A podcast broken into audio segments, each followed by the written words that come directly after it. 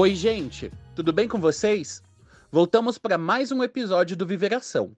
Falamos hoje com o Tiago Roberto, da Festa Dando, e com o antropólogo Vitor Hugo Barreto sobre pegação, festas, fantasias e fetiches. Também recebemos o Nude Literário, famoso no Twitter por unir literatura e nudes.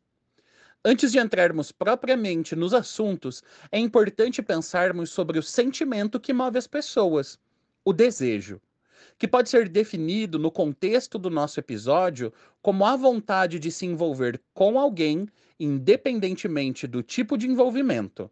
Dentre as maneiras, temos a tão conhecida pegação. Pegação é nomeada como a experiência sexual em que desconhecidos ou conhecidos buscam o sexo casual ou então só trocar uns amassos.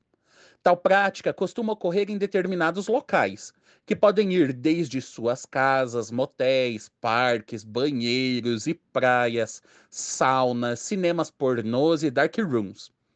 Outro point bem conhecido são as festas de pegação, onde as pessoas têm a oportunidade de experimentar fetiches e fantasias das mais variadas. Se a pegação e mesmo os fetiches e fantasias não são unanimidade entre gays e outros homens que fazem sexo com homens, é verdade que elas fazem parte importante do nosso imaginário. Mas como será que nós negociamos com esse imaginário em nossas vidas, pensando mais propriamente nosso autocuidado e prevenção? E vocês? Têm algum fetiche ou fantasia? Contem pra gente em nossos canais de comunicação nas redes sociais.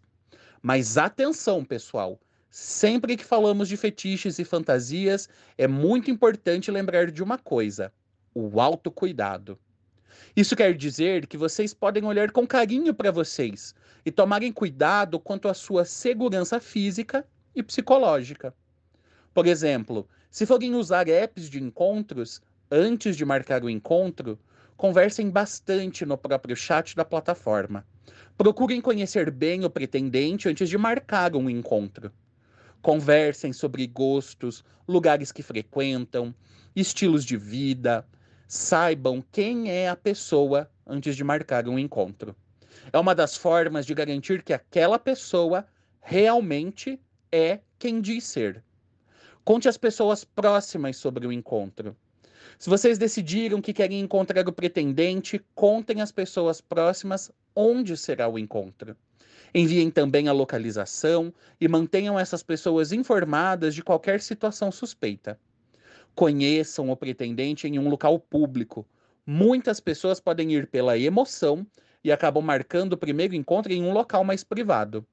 Marquem sempre os primeiros encontros em locais públicos e denunciem perfis suspeitos.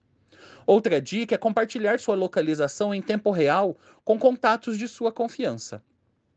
Ah, e além de sua segurança física e psicológica, é muito importante também pensar em qual estratégia de prevenção ao HIV e às outras ISTs vocês querem usar. Lembrando que o preservativo é aquela opção mais prática e fácil. Porém, se você optou por não utilizá-lo, lembre-se que a PrEP e a PEP o tratamento podem ser opções.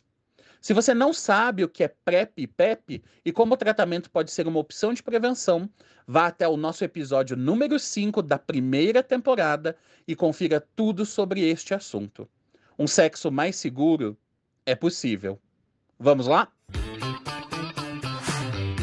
Seja bem-vindo ou bem-vinda ao Viveração, nosso encontro quinzenal para falar de sexualidade, saúde e direitos humanos.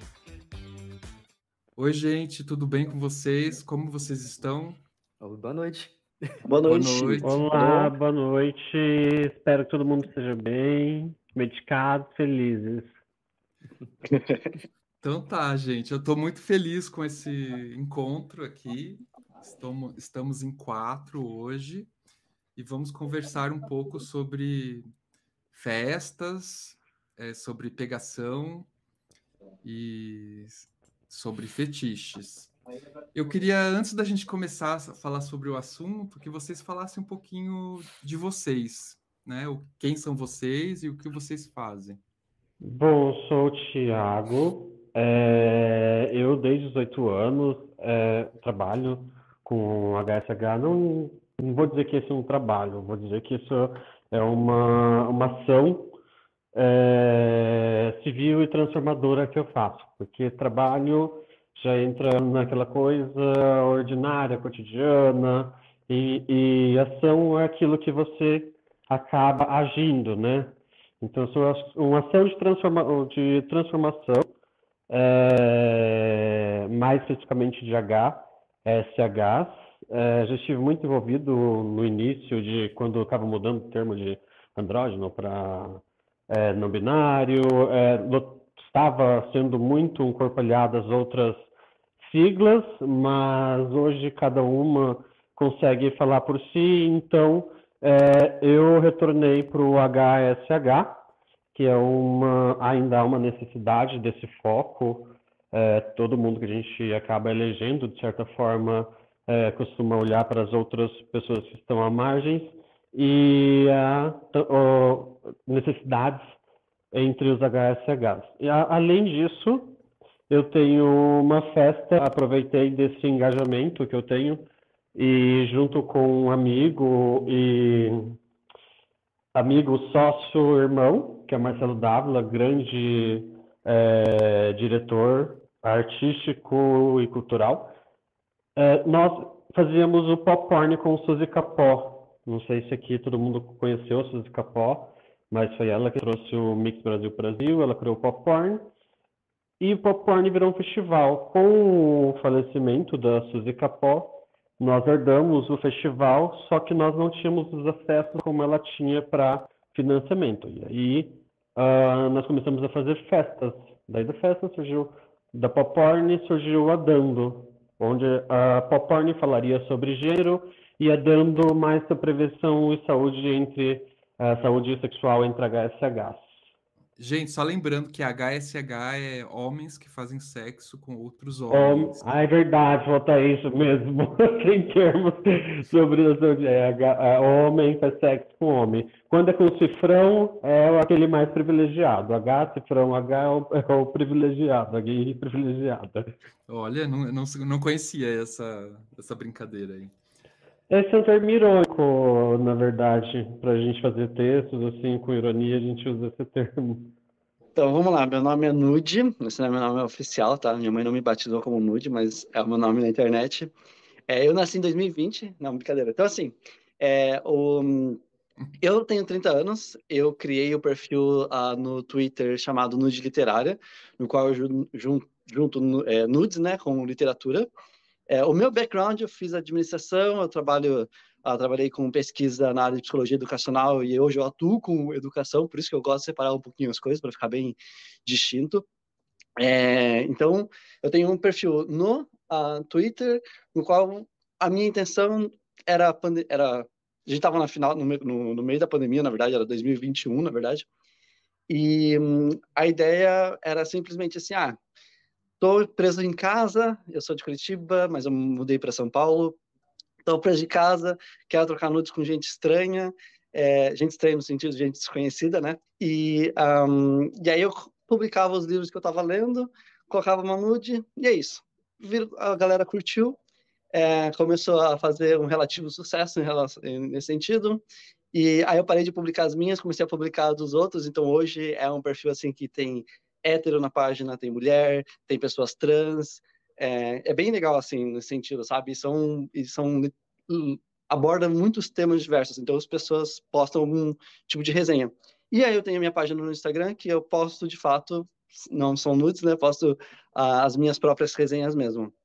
E aí, com o sucesso em si da, da página, é, a, eu comecei a usar isso, a fazer uma arrecadação de fundos para ONGs, né? Então, eu cheguei a criar, que na época que eu parei de publicar minhas próprias nudes, eu comecei a, eu criei um OnlyFans, mas eu fiquei muito assustado com com isso, e aí eu resolvi falei assim, cara, não quero ganhar dinheiro com, com isso, com, por, com a minha imagem. Aí eu peguei todo o dinheiro, doei para uma ONG, a galera curtiu pra caramba. Eu falei assim: ah, vamos fazer disso um projeto recorrente. Então hoje as pessoas doam uh, dinheiro, participo de um clube de, de literatura e a gente um, redireciona todos esses valores para ONGs, né? ONGs LGBT especificamente.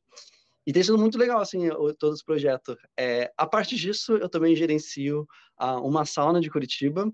É, eu tenho eu tenho outro, outro meu trabalho, quer dizer, é meu trabalho também, né? Mas eu tenho meu trabalho oficial, né? Uh, e aí eu gerencio uma, uma sauna também em Curitiba que a gente faz festa, é, enfim, uma sauna normal, né? Acho que eu não preciso explicar o que é uma sauna. Eu ia explicar o que era uma sauna, mas acho que vocês sabem. E, e é muito interessante, assim, porque é a única sauna do Brasil que eu, que eu saiba é, que publica outro tipo de conteúdo que não seja conteúdo sexuais. Assim, a gente publica muito conteúdo. É, isso eu que escrevo, né? Todos os conteúdos, porque minha área é educação. É, conteúdo sobre em prevenção sobre sexualidade, sobre relacionamento também. A gente faz algumas indagações também. Por exemplo, hoje surgiu um post lá perguntando se as pessoas gostariam de ter filhos. Então a gente gosta de fomentar, apesar de ser uma sauna e no dia a dia acontecem coisas que acontecem em saunas. É, fora de lá a gente tem uma, um posicionamento é, político, não no sentido de partido, né, mas político no sentido de movimentos sociais muito forte, assim. Então, a gente apoia uh, movimentos, a parada, é, clubes de futebol, por exemplo. Então, é, enfim, é um trabalho bem massa, assim, que para além da fachada de sauna tem uma, uma repercussão bem massa, assim. Então, resuminho, é isso, assim. Legal, que legal. Legal. Eu acompanhava o teu que trabalho. Lindo, no... Lud, amei. É, no, eu trabalho no, no, no, no, perfil do Twitter, né? Até publiquei duas resenhas lá já. É. Mas é, não conheci o teu trabalho na sauna, né? Muito legal. Depois você conta mais pra gente aí. A gente fala. E Vitor, você, Victor, você quer falar um pouco de você? A gente, eu estou cumprindo a cota acadêmica, né? Porque acho que, inclusive, foi por isso que eu fui convidado para poder participar hoje. Mas eu sou, bom, sou antropólogo, estou voltado com pesquisas de gênero e sexualidade, né? Eu fiz um, um sou da Universidade Federal Fluminense, é, a, a, onde fui formado, e aí o meu mestrado foi sobre prostituição masculina em sauna, e o meu doutorado foi sobre festas de orgia, né, entre homens, aqui no Rio, onde eu moro. Eu acompanhei durante dois anos e meio aí duas, não eram três festas que aconteciam aqui na cidade e fiz a minha tese sobre isso. Na época, é uma, é uma coisa que volta sempre, porque eu defendi a tese em 2016, mas aí sempre que surge aqui essas notícias de jornal sobre pesquisas inúteis, né, o dinheiro público sendo jogado fora, né, fora da esquerda das universidades federais. Aí sempre tá a minha tesezinha lá aparecendo. Olha aqui o que está sendo feito e tal. Então é uma, uma, coisa que vem me acompanhando, assim. Eu até dei uma afastada recentemente da, da vida acadêmica, assim, mas é uma coisa que sempre volta e, e às vezes aparecem esses momentos assim legais onde eu posso né, trocar ideia e conversar sobre o tema da pesquisa, que não seja nesse tom de tipo preciso defender lá a minha tese, né? Por que, que é, é interessante estudar esse tipo de tema, esse tipo de pesquisa. Bom, mas o tema da masculinidade ele sempre me interessou, eu gosto, eu acho que nesses espaços assim é muito interessante a gente pensar sobre isso, sobre questões de normatividade, sobre inclusive de heteronormatividade dentro desses espaços, né? É e a ideia da festa, para mim, sempre foi muito interessante. Eu conheço a Dando mais de, de, público, né, de ter ido uma vez. Durante uma época, assim, eu fiquei cultivando a ideia de fazer uma comparação Rio e São Paulo. Não funcionou na época, porque precisava de recursos e bolsas, e enfim, na época já, estava naquela ladeira assim abaixo da época de, de, de recursos para pesquisa né, no Brasil. É... E aí, acho que é isso. Vim aqui para poder conversar e trocar um pouco com vocês. Legal, legal. Eu queria dizer que, aproveitando aqui, que, que a, eu considero, eu que trabalho com prevenção e trabalho com comunicação para a saúde, eu considero a tua pesquisa muito importante. Vamos engatar numa pergunta já. Um dos temas desse, desse episódio que a gente se propôs a fazer é, é o tema da pegação, né? Para quem não sabe o que é pegação, que está escutando esse, esse episódio do Viver Ação, pegação é aquela coisa que acontece em alguns lugares públicos, é, por exemplo, um banheiro ou um parque, e aí acontece entre homens, geralmente, E é um, um, tipo de sexo, um tipo de comportamento sexual anônimo, enfim. E aí eu queria saber de vocês, o que, que vocês acham e se vocês fazem também. É, eu, para começar assim o debate, eu acho que tem uma, eu percebo muito isso assim, uh, principalmente, claro, tem o meu círculo de amigos, né, mas eu acho que ele vai tende a ser um pouquinho mais, um pouquinho menos diversificado nesse sentido. É, mas observando, por exemplo, pelo perfil da sauna, por exemplo. Aliás, tem o meu perfil do, do nude literário, tem o perfil da sauna, acho que ele me, me dá algumas visões nesse sentido, assim. Porque tem que ter um pouquinho de recorte, porque, por exemplo, é, na sauna é muito comum as pessoas fazerem perguntas assim, ah, é minha primeira vez, nunca fiz sexo com um homem, ou tem interesse. Então, aí isso se encaixa muito, para mim é muito evidente, por isso que eu entendo que tem, por exemplo, pessoas que têm certas restrições quanto ao termo, né, homens se fazem sexo com homem, para eles assim, fala gay logo. E, gente, tem pessoas que ainda estão nessa fase de ou de descoberta, ou de experimentação, enfim, e tem bis também, enfim, tem vários outros aspectos assim, mas para mim é muito evidente, porque tem pessoas que vão para a sauna para descobrir. Às vezes eles vão lá e eles perguntam assim, mas eu tenho que fazer sexo logo no primeiro primeira vez? Não, você pode ir lá, eu faço, é muito comum, as pessoas vão para ficar olhando, vão para entender. Então tem que ter um recorte, porque, por exemplo, para essa galera, é, e é muito, eu vejo comentários, a gente recebe esse tipo de comentário, comentário sobre como gays são promíscuos, porque a gente fala sobre isso. Já para um outro segmento, por exemplo, se eu for falar talvez da minha, do meu círculo de amigos, é um tema que deixou de ser tabu há muito tempo, sabe? Então, é uma coisa comum. Não que todo mundo faça, mas todo mundo entende. É uma coisa que é o vocabulário comum, assim, sabe? É, com, é senso comum. É, mas é engraçado que ainda existe essa, não, não sei se vai deixar de existir, né? Mas é muito forte essa diferença de percepções entre talvez classes sociais, talvez entre pessoas que são do meio ou fora do meio, sabe? Ou estão na transição ainda para mim é muito óbvio, assim, sabe? Como cada pessoa, não cada pessoa mesmo, mas como cada grupo vê isso. É, eu concordo, o HSA é, é um termo que a gente é, tem que fazer esse recorte específico, porque quando está indo tipo, Bananal, do Ibirapuera, quando é um cruising que não pode, daí é HSH. Não sei se vai dizer gay, porque eu acho que gay seria, no caso, um, um lifestyle, um estilo de vida, sabe?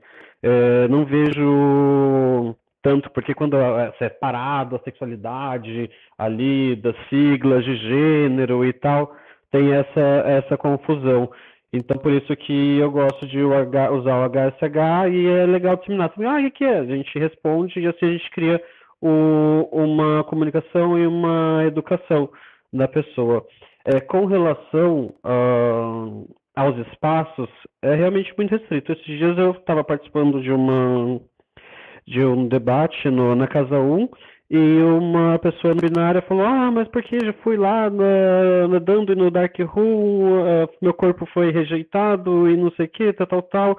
E eu penso, tipo, se você está lá, é um espaço é, de HSHs e se você está buscando isso, tem que trabalhar um pouco a rejeição. Mas se você quiser, você pode juntar um grupo de amigos, por exemplo, no Twitter, e criar um próprio espaço. Pegação também já está no senso comum, como no digital, já está tipo, no senso comum, meus amigos, mas ainda assim, quando eu peço para algum amigo postar uma arte, alguma coisa da festa, é, eles me mandam, você vai nessa festa?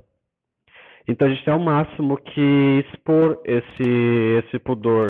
A gente tem que, ao máximo, é, não vai desconstruir, não sei ainda, porque a gente tem esse sistema de consciência burguesa que tudo tem que ser perfeito, tudo tem que ser bonitinho, que, é o que a Globo mostra, e assim foram educados e 80% dentro de uma educação cristã. Então isso não é um problema individual, assim, isso é um problema mais social, que é fundo. Então, quando o amigo disse assim, a gente recomenda uma terapia, uma coisa, ou então vá. No começo tinha muita gente que tinha stage nadando quando era pequenininha, mas como cresceu, agora vai o pessoal da moda, vai o pessoal do artistas, atores, enfim, ganhou todo esse público. Mas é, a aplicação para mim, ela pode ser entre duas pessoas, uma pessoa, três pessoas e de diversos os, os gêneros. Pegação é você. É instintivo, é libido, né? É, você pega, sente, vai, pá, pegação, vai pegação. Mas pegação também pode ficar tão no desejo, acredito. Ali, somente no, no, no imaginário, sabe? O desejo de fazer uma pegação. Eu acho que já é. começa é. por ali também. Pode ser, por exemplo, ai, só no olhar, né? Uma coisa assim, só observação e tal, enfim. É, na, naquele, exato, exato. Tem uma música do... uma coisa, é, de... de... uma coisa possível, né? Mas é só, só exato, assim, exato, isso aí. Eu, eu só é, insisti em trazer esse tema porque assim entre nós, entre nós é, entre homens que fazem sexo com outros homens, ou gays, não sei como que vocês se definem, mas é, é, é mais ou menos um assunto comum, né? Mas entre, entre, por exemplo, as pessoas que trabalham com prevenção, é, não é, não é. Às vezes, é, até trouxe, eu, participo de vários, é, vários grupos de trabalho, enfim, eu não posso, nem vou falar qual grupo de trabalho, mas eu estive num recentemente e eu falei: olha, vocês têm que fazer ações aí na, em ambientes de pegação, né? Em bares de, pega, de cru, cruising, nos, no par, nos parques, enfim. E aí eles não sabiam nem o que era. Eu tive que explicar o que, que era pegação, assim, foi uma coisa bem estranha. Enfim. É por isso Eles que eram... eu.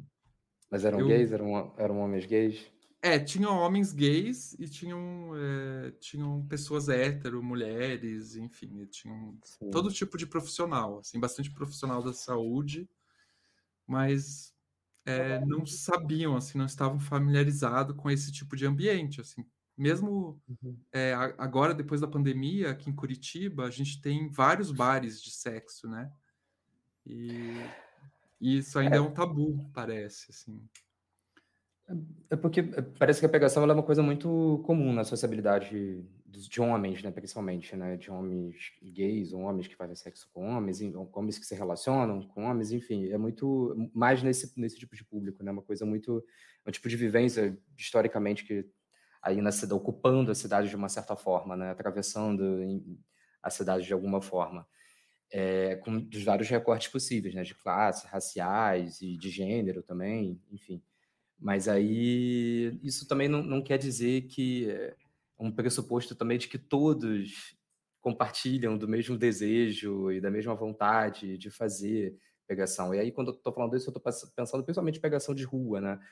Que atualmente a gente pode pensar nas, nas, na aplicação de aplicativos, né? A galera dessa coisa de que vai ali conversa com alguém para transar direto e depois vai embora, né? Nunca mais conversa. Seria uma, uma atualização do que era a prática da, da, da, pegação de rua, né? Até os anos, sei lá, 90 por aí.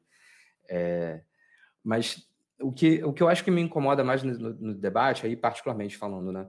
É um pouco de moralismo que às vezes até a gente acaba reproduzindo assim um pouco sobre a prática da pegação, de achar que isso é uma coisa é, menor, ou é uma coisa rasa, ou como se as pessoas tivessem é, com medo, não, não quisessem se relacionar. Eu, eu não sei, eu, eu, acho isso uma visão muito moralista, assim, de, de, de, de olhar para a prática da pegação. É claro que também a gente não pode ter o, o olhar o oposto, achar que a, a, pegação é uma coisa revolucionária, sabe? Ai, isso daqui é incrível e está fazendo. Não, porque também é um pouco isso do que o Tiago falou, que a, a pegação ela também ah, pode reproduzir vários preconceitos e marcadores ali, né, de, de, de raça, de corpo, de normativo, de beleza e tal.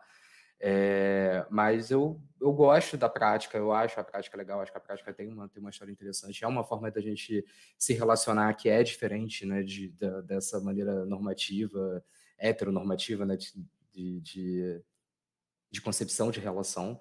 Então, se, a gente olhar para a prática da forma, bom, tem, tem, tem, tem esse lado aqui, mas também tem isso, e qual o problema? Não tem problema nenhum, cada um vai no que tá, naquilo que está interessado, naquilo que deseja, né? respeitando as diferenças, então tá ótimo. Assim. Eu, uma das. É, comentando sobre isso, assim, acho que tem Uh, porque o Thiago ele comentou sobre o fato de algumas pessoas, por exemplo, não publicarem, que, sei lá, pelo que eu entendi, né? Foi o que eu entendi. Não publicarem, por exemplo, ah, que eu tô indo na festa dando, tipo, eu tenho nude literário, é, tem vários amigos meus que saibam, não é uma coisa que eu fico levantando bandeira, mas eu posso falar abertamente sobre isso. É, eu tenho gerenciação também, e, tipo, sou relativamente aberto em relação a isso. Mas, por exemplo, eu não publicaria no meu perfil pessoal, por exemplo, sobre isso. Por quê? Aí é uma estratégia, talvez, de não de enfrentamento, mas de entender como a, a sociedade a, a sociedade opera. Então, acho que tem uma questão de né, de reserva, defesa pessoal, talvez seria o termo. Então, acho que existe uma questão de, de uh, entender assim, eu entendo como a sociedade opera. É assim, eu não estou aqui hoje, não é, eu não vejo que é a minha função social levantar essa bandeira e contra isso ou tentar mudar o sistema nesse sentido. É, acho que tem outras bandeiras que eu vou levantar, sabe? Acho que uma coisa que meus amigos sabem, que próximo de mim, de, eu demorei muito tempo para frequentar, por exemplo, sauna. Por quê? Porque para mim eu tinha aquela visão errada de que sauna é um lugar é, é uma, é uma gruta que tem estalactites e tem uh, vários senhores, já tudo bem se tiver senhor, mas na minha cabeça tipo, não era um ambiente para mim, ambiente escuro, com, sei lá, com muita droga, para mim era esse o ambiente, sabe? E eu falei assim, cara, não é para mim. É, assim como eu tenho, tinha essa visão do banheiro hoje. Só que aí, erro meu, né? Mas eu fiquei sabendo o que existia o Twitter pornô, por exemplo, uh, com meu namorado, na verdade, porque ele comecei a seguir no meu perfil pessoal no Twitter e ele só curte foto de marcha. Eu falei assim, nossa, mas só curte foto de marcha? E ele falou assim, mas é, é para isso o Twitter? Eu falei, não, o Twitter é para seguir jornalista, na minha cabeça, né? E aí é o que eu descobri, né? E assim, tem muitos perfis de pessoas da, da, do meu círculo que frequentam banheirões, eles publicam foto de qual banheirão, de qual shopping que está movimentado, tiram foto. E é, é assim, é um todo, eu vou usar a palavra submundo para dizer que é um, é um nicho, né? É um nicho é muito específico, assim, é engraçado isso, que não é uma coisa aberta. E aí eu volto no ponto de defesa pessoal, talvez, sabe? Assim, ó, eu entendo como o mundo opera hoje, não tô afim de enfrentar ele, mas eu, mas eu tô, uh, participo, né?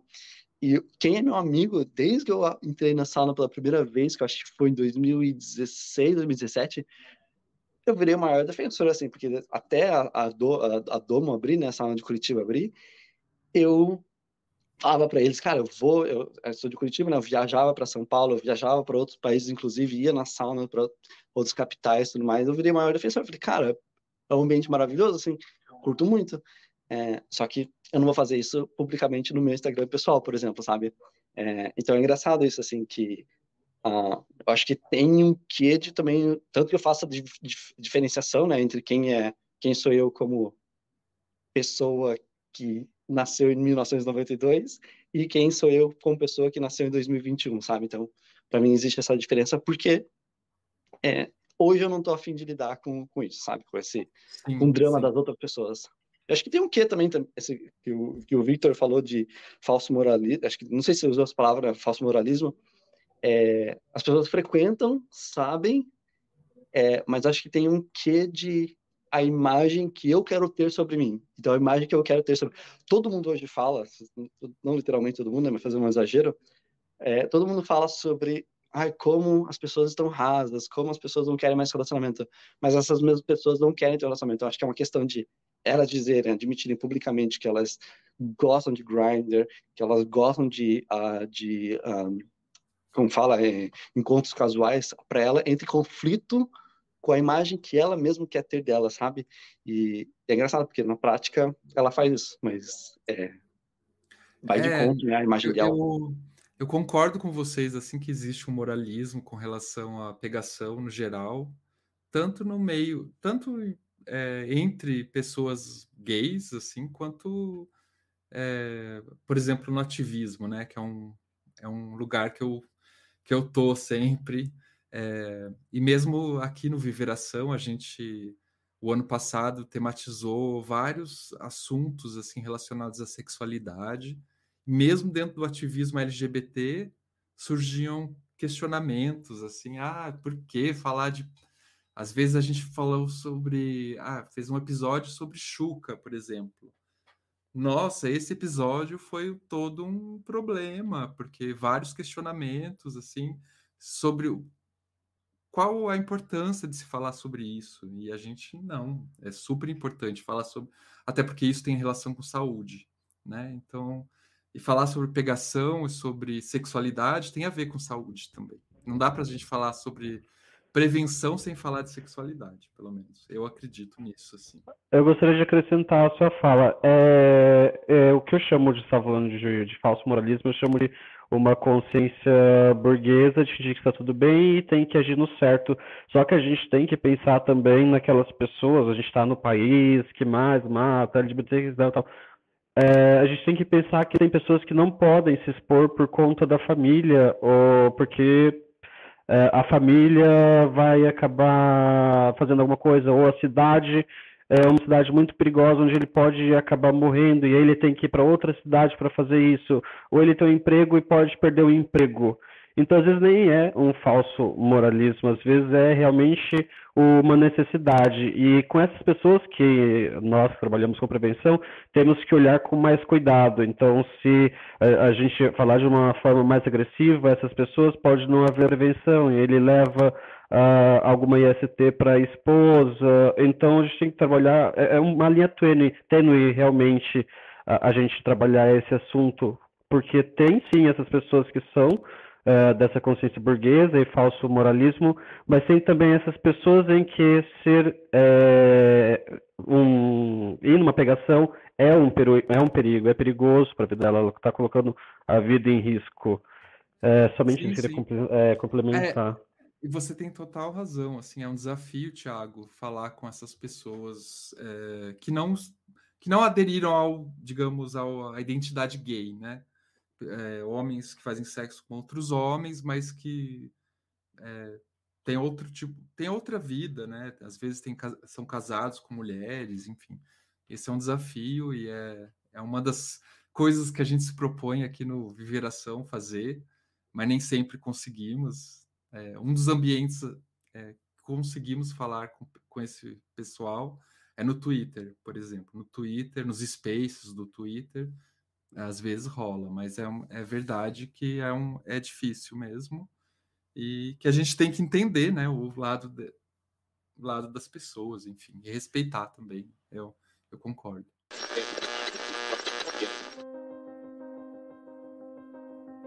O Viveração precisa de você.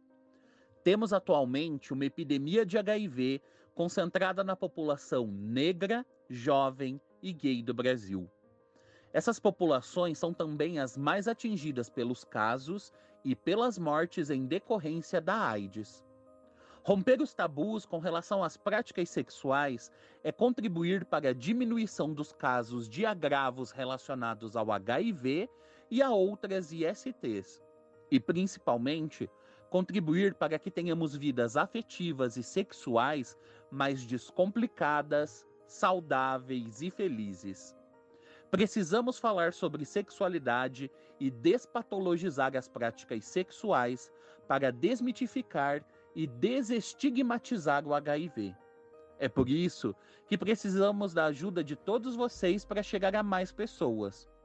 Quanto mais gente ouvir o Viveração, maior será a capacidade de mudar essa realidade. Participe da campanha, ajude a impulsionar os episódios do Viveração Podcast. Contribua com a gente. Nossa chave Pix é viveraçãopodcast@gmail.com. Lembrando que viveração é sem cedilha e sem o tio. Todo o dinheiro arrecadado será usado exclusivamente para o impulsionamento dos nossos episódios nos tocadores e redes sociais.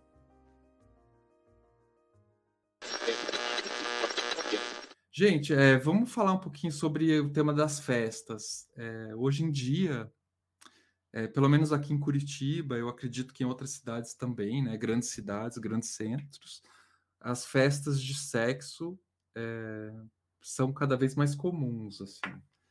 Eu queria saber o que, que vocês acham, como vocês veem esse, as festas, né? O Tiago, ele, ele é um organizador de uma dessas festas de São Paulo.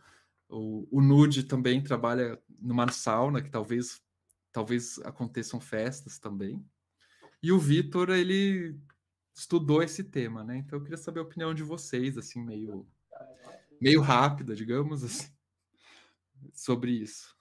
É, as saunas que eu, as, as saunas, as festas que eu pesquisei, elas são se localizam um pouco diferentes, né, da, da das festas que, por exemplo, o Thiago é, organiza, né, tanto a Danda quanto as anteriores, porque eu acho que são festas anteriores a esse novo cenário, que é, acontece principalmente é, mais nessa segunda década do, dos anos 2000, que é um, são festas com, com um certo projeto e objetivo mais político, sabe? Você tem uma visão mais é, principalmente influenciado pela questão da teoria queer, né? Então você tem uma ideia de tipo de, de do corpo enquanto política, é, do desejo explícito ali, disso fazer relação, disso criar alguma coisa, é, da ideia de vários corpos juntos e diferentes no mesmo espaço. tem todo um, um, um porquê daquilo ali também está acontecendo, né? E as festas que eu estudei, elas se localizam mais no, nisso que a gente estava falando no início, dessa de, de, de, um lugar onde as pessoas, principalmente homens, né, no caso homens cisgêneros, possam se reunir sem que aquilo ali demarque algum tipo de identidade de, de orientação sexual para eles, né? Então são caras que eles não querem ser demarcados por uma, tipo, eles não se veem, ou pelo menos eles não querem ser identificados ali naquele momento como homens gays, né? Eles querem, são homens que gostam de homens e gostam do masculino, né? Ou se existe um desejo em comum ali entre eles, é para essa ideia normativa de, de, de macho, né, do que, que é ser homem, e elas se reúnem nesses espaços para que elas possam transar com a maior quantidade possível de homens, sabe? Acho que é isso. Se pudesse resumir do que, que, que são essas festas, é isso. Tanto que quando eu vou fazer ali um pouco a análise da tese, eu, eu falo que essas festas, elas vão atrás de três princípios, assim, que é o princípio da masculinidade, o princípio da discrição, porque é isso, elas precisam ser discretas, elas não podem chamar atenção, as pessoas elas não contam umas para outras que elas vão naquelas festas, que isso não é um evento, na maioria das vezes elas não se conhecem, não sabem nem o nome daquele, né, de, um, de um, uns dos outros, e elas também têm o princípio da putaria, porque é a ideia é que você seja macho, discreto e puto, que você é, performe uma determinada masculinidade nesses lugares, né, mais possível do normativo, que você seja discreto, que você mantenha um anonimato, que você seja silencioso, né, enfim, tem toda uma normativa de comportamento ali, e da putaria que você saiba é, e tenha, como é que se destaque naquele espaço, transando, performando, uma certa forma de, de, de uma certa sexualidade ali muito, muito, muito voraz, assim, né?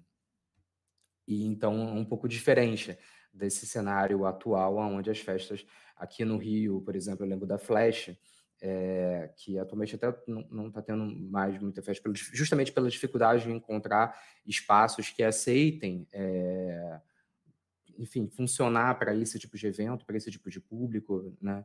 E é mais nessa linha, assim, dessas foram as festas que eu pesquisei. Quando você fala, de, só para esclarecer para mim, Vitor, quando você fala de festa, você está falando mais, no caso, são, vamos dizer, agrupamentos, lugares onde a galera se reúne, porque quando, ele, quando uh, o Guto falou de festa, eu estava pensando realmente num evento, mas é mais de, disso, assim, seria? Tipo, banheirão? Não, são eventos também, porque são espaços comerciais que uhum. organizam, de uma certa forma, é, durante uma certa periodicidade, esses encontros, essas festas mesmo, né? Que são uhum. festas de orgia mesmo. É, ah, okay. acontecem do tipo duas vezes ao mês, uma vez ao mês, e eles alugam ou uma sauna ou um, um clube de swing, enfim, algum espaço comercial, e aí eles fecham aquele evento ali específico. Ah, entendi, entendi. É, é inclu mas...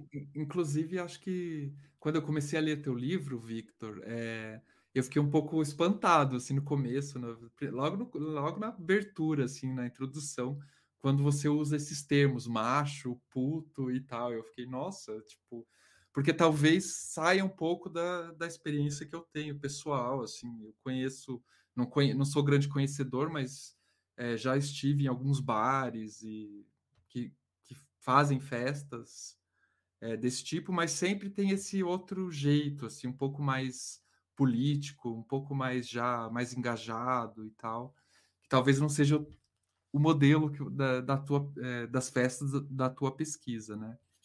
Não, não é. E durante muito tempo foi esse tipo de festa que resistiu, né? Na verdade. Essas festas, por exemplo, que eu pesquisei, são festas muito antigas, são festas que existem, tipo, sei lá, há mais, mais de 10 anos, assim, na cidade. E antes o que você tinha são esses... É porque eu também eu não pesquisei é...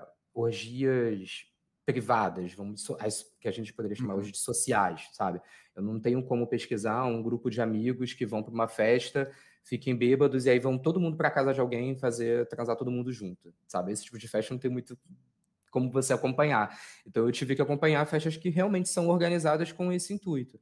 E é esse tipo de festa que durante muito tempo predominou assim na cidade, no Rio de Janeiro. E eu uso até dizer da pesquisa assim bem rasa que eu fiz de outros lugares, de outras cidades, também era o que aparecia lá. É, e aí, com o tempo, durar ao longo, assim, já terminando a pesquisa, foi quando surgiram essas novas festas voltadas para um lado mais engajado, mais político mesmo, do corpo e do desejo. Né? Mas, por exemplo, se eu for falar da festa que a gente organiza em Curitiba, ela não tem nada de política, assim, e é, só que ela é puramente comercial, assim. Uhum. Ah, mas o foco, foco não, né? Mas a, a, uma característica dela é, é que o público que vai, ela acontece na sauna após, após o expediente, é, uma vez por mês, é, só que o, o, público que vai nessa festa tende a ser não, o público vai nessa festa tende a ser o público que não vai na sauna, porque aí é, é, é, é assunção minha mesmo, né? É, o público, por exemplo, não quer se ver como, ah, eu vou em sauna, mas ele vai na festa, então, tanto que a gente tenta, tentou criar uma marca que seja apartada, inclusive da marca da sauna, apesar de as pessoas sabem que é uma marca nossa, mas ela é apartada justamente para desvincular, ó, você não está indo na sauna, você está indo numa festa uma festa que é pur, pur, puramente de orgia, né? E acontece no mesmo ambiente, a gente inclusive desliga as saunas para que não exista essa sensação de eu estou indo numa sauna, é, mas é para e, é um, e é um público relativamente distinto, assim, é muito engraçado. Vai pessoas, por exemplo, depois de balada, etc., porque acontece mais à noite, né, na madrugada. É, mas é engraçado, tem gente que conhece a sauna, acompanha a gente por conta dos nossos conteúdos, por exemplo, que a gente posta bastante conteúdo, é, mas não frequenta e vai na festa. Você, Thiago, você quer comentar? A Poporn, que foi a primeira que, que a gente criou, ela já tinha esse engajamento político porque veio do, do, do festival de filmes, que foi criado uhum. pela Suzy Capó, do Mix Brasil, enfim. Ela tinha todo esse engajamento sobre tratar a sexualidade, mas é, esse coisa de, de erótico, pornográfico, ele foi evoluindo e ele não estava cabendo em... não tinha ainda o sex money como tem hoje. Hoje as pessoas estão interessadas em comercializar. Ah, em capitalizar a pornografia, mas não tinha esse sex money ainda. E sem recursos uh, foi criado o Porn, que era essa festa, a gente sempre é, trabalhou com esse engajamento. Então, no, desde o festival até a festa, era assim. Então, a Pop Porn é diferente da Danda. Pop Porn, sim, reúne é, outros, tipo, outras corpas, ou mulheres cis, ou a nossa DJ é, trans, nós somos a primeira festa em São Paulo, isso em 2014, eu acho, até um staff é, de 80% de pessoas trans e não binárias, foi a primeira festa a ter uma DJ trans residente, é, foi a primeira festa a iniciar essa discussão e chacoalhar os, as outras festas, e também a, a nudez, e a diferença das corpos. Já eu notei que com o tempo é, ela estava sendo acessada por um outro tipo de público que hoje frequenta dando.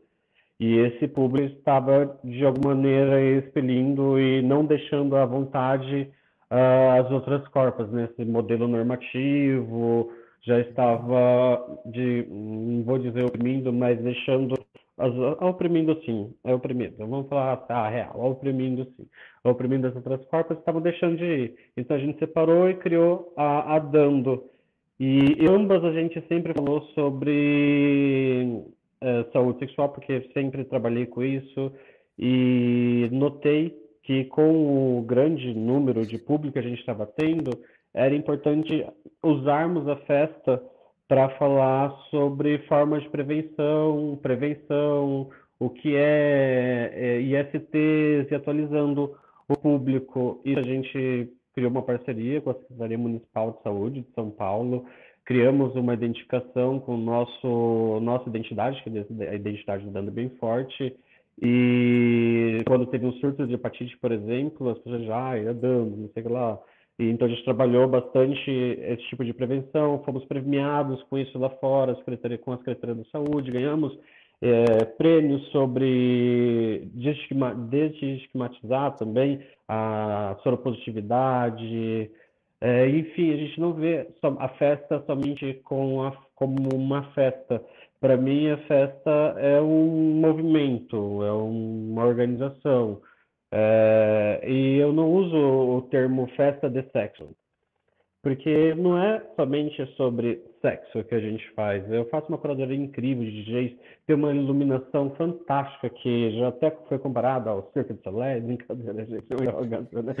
Mas, é, é, não, mas assim, a gente reunindo esse público, é um público que a gente tem que comunicar e trazer para o lado da gente. Então a gente tem aquele bandeirão que em toda a edição desce, que fala não passarão racistas, homofóbicos, fascistas, sexistas, e se eles estão lá, eu, sinto como se fosse um caldeirão e eu fosse ali, uh, ou uma igreja fosse o pastor, sabe? É, se eles estão ali, a gente fecha e vamos ouvir a nossa palavra, essa é a nossa palavra. A gente sempre pega textos uh, de, de, tipo, da, da do é, Louca de Favirense, transforma em música. A gente tem o Dança Testão também. É, acredito que festa também é um ambiente para esse tipo de diálogo e não precisa é, ser de sexo. Acho que toda festa tem esse papel social, né? Eu, eu sabe que eu concordo muito com você, Thiago, porque eu sou um dos poucos ativistas assim do, é, da área de, de HIV, sexualidade, prevenção e tal, que trabalha é, é, aqui em Curitiba dentro desse ambiente assim de, de grupos de pegação no, no, WhatsApp, grupos do Telegram e tal. E mesmo quando eu vou em festas também, assim, eu também acabo o, o ativista não sai de mim, não, não adianta. Mesmo quando eu estou nesse ambiente, eu acabo quando eu vejo, eu tô falando. E daí? Quando eu vejo, eu tô falando de pré. Já deixo o convite para você ir lá na, na, na, na Domo para a gente falar disso, usar as redes sociais para a gente falar disso também. Isso é super, super legal para a gente. Ah, sim, eu topo, claro. É um prazer para mim. em duplo sentido, né? Aqueles.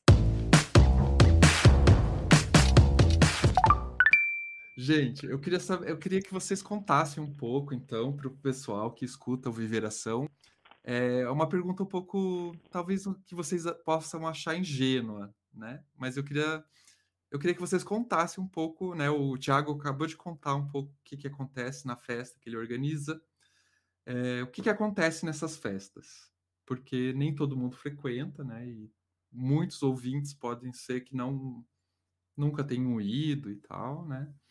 E, ou, é, no caso do seu nude, se você quiser falar o que, que acontece na sauna, tal, como que é. é então, fala um pouquinho da sauna, né? É, claro que eu tenho minha experiência, que diferente da, da, da Domo, né? Tenho outras experiências também, mas falando um pouquinho de sauna, é, o, o, ah, como fala, a visão, principalmente pelas perguntas que eu recebo, é muito uma visão essa, assim, tipo, ah, eu tenho que ir para transar com outras pessoas e as pessoas vão me agarrar.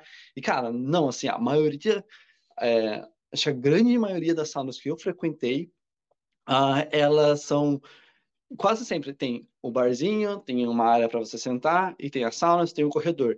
E é muito livre assim. A galera, eu, eu faço muito, eu não publicamente eu não faço tanta comparação com uma balada, é, porque as pessoas podem entender errado, mas para mim, no meu coração, é muito parecido com uma balada, assim, em relação a flerte, é claro que vai um pouquinho além, né? Mas, assim, você tá no. Você chega na sauna, vai pro barzinho, você se troca, né? Geralmente você vai andar de toalha, por exemplo, ou roupão, se a, se a, se a sauna tiver. É, e você senta no barzinho, você pode ficar só olhando. Tem muitas pessoas que vão só para ficar olhando, por exemplo, como happy hour, como um ambiente para elas extravas... não extravasarem, mas para elas meio que se despirem é, fisicamente, mas também mentalmente, acredito. Isso é muito comum assim. E a pessoa fica lá bebendo, ela passeia um pouquinho, volta, e é isso, sabe? Para ela missão cumprida. Tem outras pessoas que vão para assistirem as outras também. Então, se você está na como fala, em dúvida de como será seu comportamento, vai, você pode ficar olhando, ninguém vai te obrigar a nada, isso não vai acontecer, igual comenta assim, é muito parecido com, com uma balada, porque a galera vai chegar em você, é, mas ela não vai chegar já metendo em você ou dando para você, sabe? A pessoa vai tentar flertar, vai tentar talvez uh, encostar em você para ver se você responde de alguma forma, isso acontece. Então, é, nesse sentido, para mim é muito parecido. E tem a musiquinha também, que aí você tem que ver, ver a balada qual tipo de música, qual tipo de música que te agrada também. Assim, é passear, é você relaxar também, tem muito disso. É, eu mesmo, quando eu frequentava mais, né, antes da pandemia, principalmente, é, cara, eu andava, às vezes não, não, não, transava com ninguém, não fazia nada, só que eu gostava de ficar lá porque é legal. É um ambiente muito diferente do que você está acostumado a. que a gente está acostumado a frequentar, sabe? E, e é isso, assim, não tem muito segredo, na verdade. É, tem, vai ter piscina, vai ter sauna, que é uma delícia fazer, faz bem para a saúde também. É, e tem os boys que você pode ficar olhando, apreciando.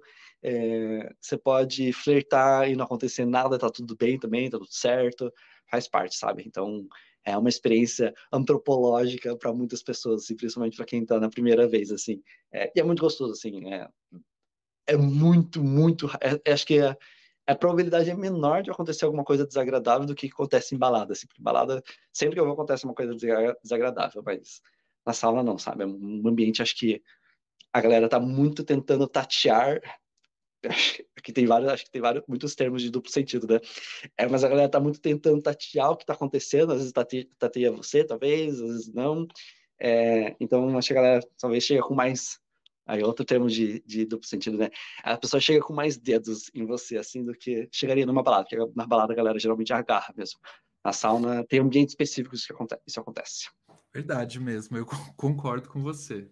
Eu, eu, eu, eu, discordo, desculpa, porque a gente tem uma educação aqui em São Paulo, eu estou no interior, mas falar em São Paulo, é onde não é não. Então, é, é esse tipo de agarrar sem consciência uh, nós não toleramos porque isso é assédio. E a gente não tem que romantizar isso. E, e dentro da, da, Dando é muito raro isso, uh, ou outra coisa desagradável. A não ser nem briga, tem, é muito raro. Só a única coisa desagradável são o excesso de substâncias que tem. E concordo que sauna ou qualquer outro lugar de sexo é celebração, né? as bruxas faziam isso, os celtas, todo isso, todas as gerações anteriores celebravam e o sexo era o, era o mais importante, né? Que é o Sabbat de Beltane, é, era o mais importante, a, a mais importante celebração. Então, qualquer reunião é, que faz em termos de alguma coisa é uma celebração. Então, sim, é festivo, eu acho. É, acho que eu vou até complementar, porque talvez eu não tenha me feito claro, assim, acho que o meu ponto foi justamente, vai acontecer, é, a probabilidade é menor de acontecer alguma coisa desagradável do que numa balada. Acho que foi a, a, reforçando isso, assim, porque é, super concordo também, acho que a, tem gente, mas essa é a exceção, assim, gente que não entende que o não é não, e pra gente, pelo menos, né, porque existem outras saunas que talvez não levantem toda essa bandeira, é, tem pessoas que não que romantizam isso, mas que normalizam, sabe? Tipo, ah, você tá numa sauna, então quer dizer que você tá querendo, sabe? Tipo, não, né? Não, não faz sentido, porque tem muitas pessoas que, inclusive, não estão querendo nada, só estão ali para curtir o, o, espaço, sabe? Então, reforça assim que, cara, é, se a sauna, quer dizer, não vou falar por todas as saunas, porque eu não sou, não sou representante da Organização Brasileira de Saunas, né? É, acho que isso é super importante, sim, deixar claro, porque as pessoas têm essa visão de que em sauna você vai ser agarrado, sabe? Tipo, cara, não, não é para ser. É, eu, eu quis dizer também que. E a gente tem que deixar claro já... que isso é assédio, né? Sim, sim. Eu já fui em festas e já fui em sauna. Em, no, em ambos os, os, espaços eu fui super bem respeitado. É, quando eu não queria fazer nada, por exemplo, eu fui, fui em duas festas com meu namorado e a gente só foi para conhecer. E a gente não queria fazer nada. E foi super de boa, foi super legal. E e em sauna também já fui várias vezes, assim, só para, ah, sei lá, porque eu queria relaxar, bem que nem você falou, Nude. Vitor, você quer comentar alguma? Quer comentar sobre isso? É, eu, eu percebi, percebia muito esses espaços meio como tipo laboratório de experimentação, sabe? Eu via muito que as pessoas, elas, principalmente as que não, não, nunca foram, né? Não conheciam, iam muito nessa ideia de, ah, eu tenho muita curiosidade para ver como é que é, como funciona.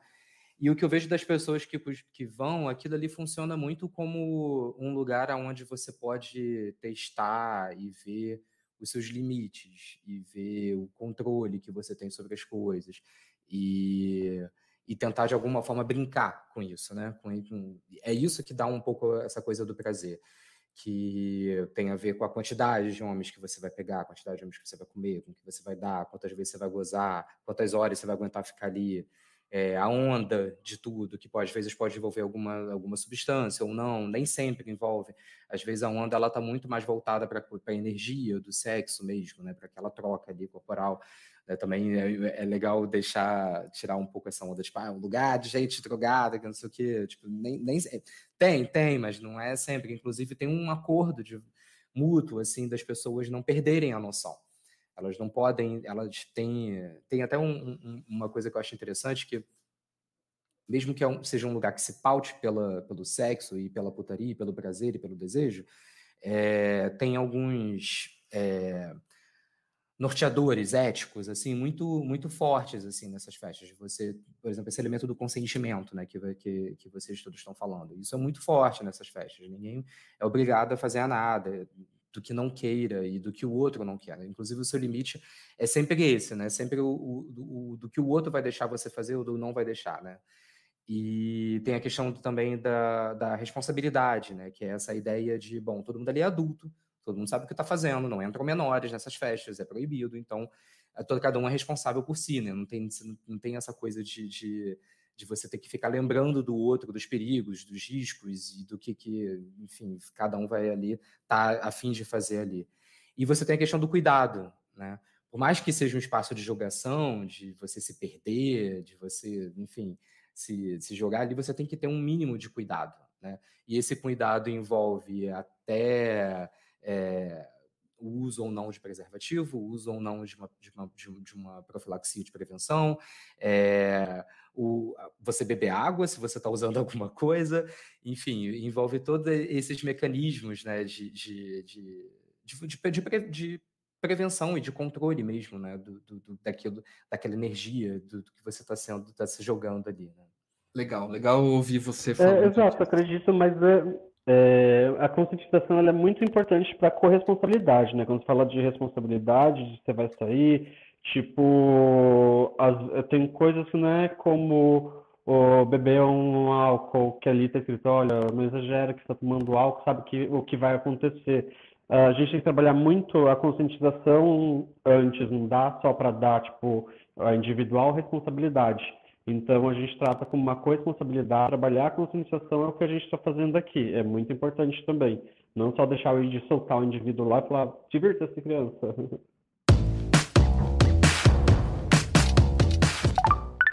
Então, eu queria fazer um gancho, pessoal, é, para justamente per, é, perguntar para vocês é, se vocês acham que existe, né, é, nesse espaço, né, tanto no espaço da pegação quanto o espaço da saúde, é, é, é, das festas, é, um espaço para a gente falar sobre saúde e prevenção, né? Pensando não a prevenção aqui como uma coisa prescritiva, mas como uma, um espaço que as pessoas tenham autonomia para decidir como vai ser a prevenção delas, né? Se elas vão usar a PrEP, se elas vão usar camisinha ou não. Como vocês veem isso, assim? Eu tenho minha opinião, mas eu queria ouvir a opinião de vocês. Eu, eu acho que super, desculpa, eu já estou avançando né, em, em, todo mundo. Eu, eu, acho que é isso. Talvez as pessoas elas a, a, imaginem que as formas de cuidado que eu falei que, que, que se toma nesses eventos, nesses espaços, ela não seria um cuidado menor porque ela não é o cuidado exato ou o cuidado prescrito que as políticas de saúde costumam colocar como certo ou como deveria ser. Quando na verdade teria que ser o contrário, né? Eu acho que as políticas públicas elas deveriam ser feitas a partir daquilo que as pessoas fazem de fato na vida delas, né? Não adianta você estar tá aí o exemplo, sei lá, da política da camisinha durante décadas colocadas como se fosse o grande e única forma de prevenção que se deveria ter quando não se atentava para aquilo que as pessoas estavam fazendo na, na, vida delas, né, de verdade, e do que elas desejavam fazer. Sendo que é possível você fazer política, pensar política a partir do, do da prática, né, a partir do que os seus, é, enfim, as pessoas que estão sendo alvos daquela, daquela, daquela política estão, tão, é mais importante para elas. E acho que é isso. A partir do momento que você não entende aquilo que é importante para as pessoas, é difícil você pensar formas de, de, de, prevenção. E mesmo assim, e mesmo assim, eu imagino que essas pessoas, elas estão, imagino não, sei que essas pessoas estão ali é, criando formas de cuidado, até mesmo em, até de troca de informação, sabe? Essas pessoas, elas criam grupos no WhatsApp, elas é, seguem determinados perfis no Instagram e nas redes sociais, trocam informações entre elas como forma de. E isso é uma forma de cuidado, né? Olha só, tem, tem isso daqui, você está sabendo disso, vai em tal lugar se você está precisando. Né? Tinha um grupo que eu fazia parte de uma dessas festas no, no, no, WhatsApp e que funcionava às vezes até como consultório médico. Tipo, gente, apareceu uma pinta aqui, aí vinha a foto da pinta. Que vocês sabem o que, que é? Alguém já passou por isso? Alguém já teve? E aí já, já, ah, eu já tive, pode ser tal coisa, mas aí indicava já um lugar específico que a pessoa podia ir, que era um lugar onde a pessoa poderia se sentir mais confortável para poder compartilhar aquilo ali, e não no médico onde ela, enfim, ela não, não, não seria bem acolhida. Enfim, tem essa. E isso é uma forma, não deixa de ser uma forma de cuidado, sabe? Então, eu acho que esses espaços e essas práticas, sim, são possíveis. É, o que eu complementar nesse sentido é que é, eu acredito que tenha sim espaço para debate, contudo eu vejo de dois, dois pontos assim. Primeiro, essas festas são feitas para adultos, né? É, e isso é bem declarado. Contudo, apesar de adulto, a gente partir do pressuposto que adultos são autônomos, que eles são capazes de tomar sua decisão, nem todos eles têm a melhor informação para tomar suas decisões. Então, apesar de de que os frequentadores, por exemplo, da sauna ou de festas, etc., é, eu sei que eles são capazes de tomar suas próprias decisões, eles são responsáveis pelas suas próprias decisões nesse sentido, é, eu não parto do pressuposto que eles tenham a melhor informação. Então, acho que tem um debate muito. E é, e é um papel muito grande de conscientizar essas pessoas, sabe? De não assumir de que elas já têm a melhor informação.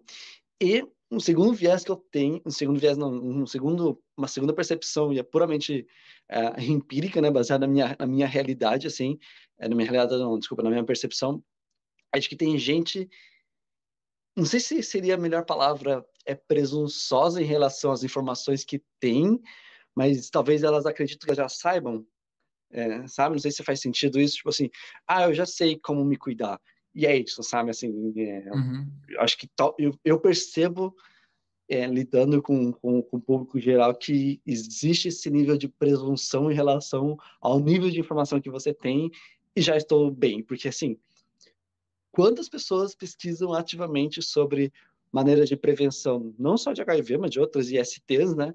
Ou uh, de, enfim, outras questões relacionadas à saúde, falando de saúde sexual, antes de ter tido o problema.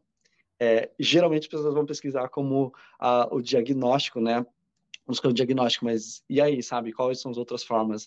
É, tem um, um, eu não sei se ele, eu sei que ele é médico, mas eu acho que ele é infectologista, que ele fala muito, reforça muito o que o Victor falou, né?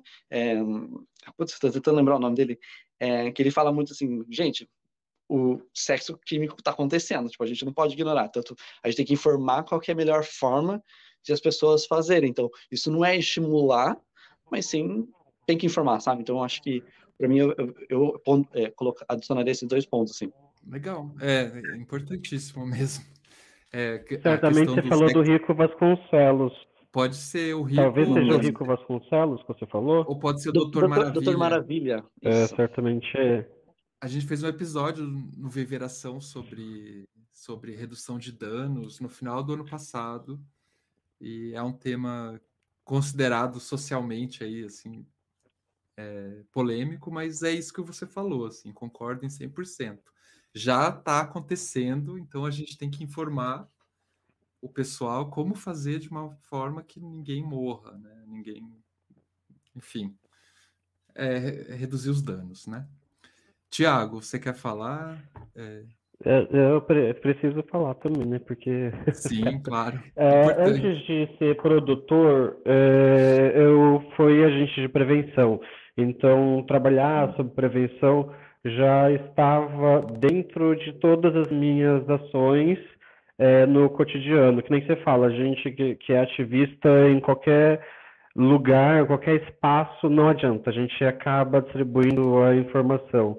E nós temos uma, uma tabela assim que eu trabalho, que eu uso, que é a, a informação. Primeiro a gente tem que buscar a informação correta, e daí que eu me conecto com o Victor quando ele veio me buscar dados para a gente falar da é, profilaxia e tal. Uh, a gente tem que ter esses dados, a gente tem que ter estatísticas para a gente gerar é, aí os, os recursos, né, para poder tra trabalhar e prevenir ou tratar.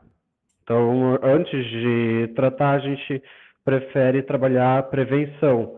Mas quando já acontece ou já não é mais redução de danos, né, o dano já está causado, enfim, ela é extremamente importante a estatística. Agora, eu estava falando dos grupos de de que se reúne, do Kensex, é, é também redução de danos e é bem complicado porque está atingindo uh, uma, um determinado grupo que tem um poder ativo cada vez maior e isso tem gerado números de suicídios, tem está é, bem complicado em São Paulo, então é impossível de fato ignorar. Então tem, a gente tem que falar, a gente não pode ignorar porque daí a gente entra no, num consenso e ignora o assunto. Então tem que ir lá, por exemplo, nadando, a gente não permite o uso de China. Outras substâncias não sei se existem, mas China não é permitida a entrada. Então, é, cachimbo, outras coisas, é, gente, pessoas no banheiro,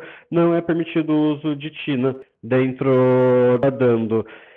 É, e aí, falando sobre essa fórmula, é a informação. A informação, ela tem que vir de maneira correta. Então, ela não vai estar no, na folha, ela não vai estar no, no wall, ela não vai estar na no, na, talvez no Twitter, a, a, folha, a, a informação ela está dentro de, da, da, academia. Então, buscar sites acadêmicos, é buscar teses, é buscar doutores, é buscar é, convenções, é buscar isso. Aí é que está a informação. E se a gente tem esse privilégio de buscar essa informação, a gente tem que replicar o máximo possível para criar uma conscientização. Daí a gente cria a consciência. A pessoa tendo a consciência, estando consciente daquilo, ela vai ter a responsabilidade, a responsabilidade individual. E a responsabilidade individual vai dar ela a decisão de é, tomar a decisão. Isso é que a gente tem trabalhado, inclusive, com. Desculpa. É, Tiago, mas assim, você acha que lá na, na, festa, durante a festa, há um espaço, há, um, é, há a possibilidade de se trabalhar a prevenção? Como que é? Como que funciona isso? Sim, sim, a gente trabalha com. Tem há cartazes espalhados pela festa inteira.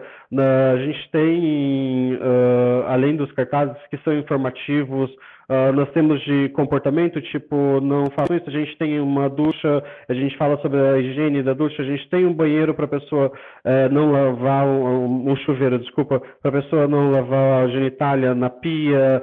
A gente trabalha a todo instante uh, a informação. Antes disso, antes da festa, dentro das redes sociais, a gente tem o Dando Texto, que é um podcast que está dentro do nosso SoundCloud, que fala sobre isso. A gente trabalha junto com o Respire, que é um grupo de redução de danos. É, eu tenho, eu com o Rico Vasconcelos, que é esse infectologista, a gente conversa praticamente todos os dias, além dele ser o meu médico, a gente conversa basicamente toda semana, vamos dizer assim, sobre o que está acontecendo ou não, porque, como eu disse, eu sou um agente de prevenção. Então, dentro da testa, eu estou olhando é, o que está acontecendo, eu vejo, eu faço uma, uma abordagem com o público, ou seja, dialogo com a festa inteira. E sempre quando eu estou dialogando, eu estou falando sobre prevenção. Então, além do, do, das artes que nós temos espalhadas pela festa inteira, que é em todos os espaços, uh, a gente também tem o podcast, a gente tem também a informação dentro do, do Instagram. E é, não é só possível, como é necessário e fundamental a gente dar esse, esse trabalhar com esses recursos que a gente tem para conscientizar. Sim, sim, muito bom, muito legal mesmo. Parabéns pela, por, essa, por esse enfoque diferente aí da, da, da organização de vocês. Não, eu acho que nem, nem agradeço um parabéns. A gente tem que normalizar, normativar isso para que todas façam. Isso, Sim. e isso vire um, dentro de um senso comum, para daí a gente criar a consciência, né? Sim, verdade, concordo. Eu queria abrir o microfone para vocês, para vocês é, é, falarem que, é, últimas palavras, se despedirem. Eu queria agradecer muito o convite. É, o convite partiu de uma pessoa que eu Adoro, então é muito raro assim é, analisar. Surgiu um podcast que eu não conheço, que eu morro de medo de torcer a informação. É, então, obrigado mesmo pelo convite. É, desculpa se a princípio eu fiquei um pouco acanhado, mas eu tenho esse receio, é uma proteção que eu mesmo faço. É, que eu queria agradecer também uh, ao Vitor e ao Nude pela por termos esses atravessamentos, é, saber do trabalho de, de vocês. O do Vitor já conheci um pouco, do Nude eu não conhecia, mas adorei. Eu vou daqui a pouco ver no, no Twitter, amei mesmo. E muito obrigado por estar aqui e compartilhar com vocês um pouquinho de informação que eu tenho. Um beijo, Legal. gente. Legal, foi, olha, foi ótimo, viu, Thiago? Fica tranquilo quanto à timidez. Foi ótimo. Eu estava falando pro Nude antes de vocês é, entrarem que eu tenho timidez até hoje, assim. Todo dia que eu vou gravar, eu fico, eu gravo né, podcast há um tempão, eu fico tímido, fico nervoso, enfim, é normal. Então, eu queria agradecer, na verdade, o convite. É, quem gosta de literatura e também, se gosta de nudes também, é só seguir lá o Nude Literária. E também, quem quiser uh, ter interesse, a gente tem um clube de literatura. Novamente, a gente escolhe um livro, mais ou menos um livro por mês.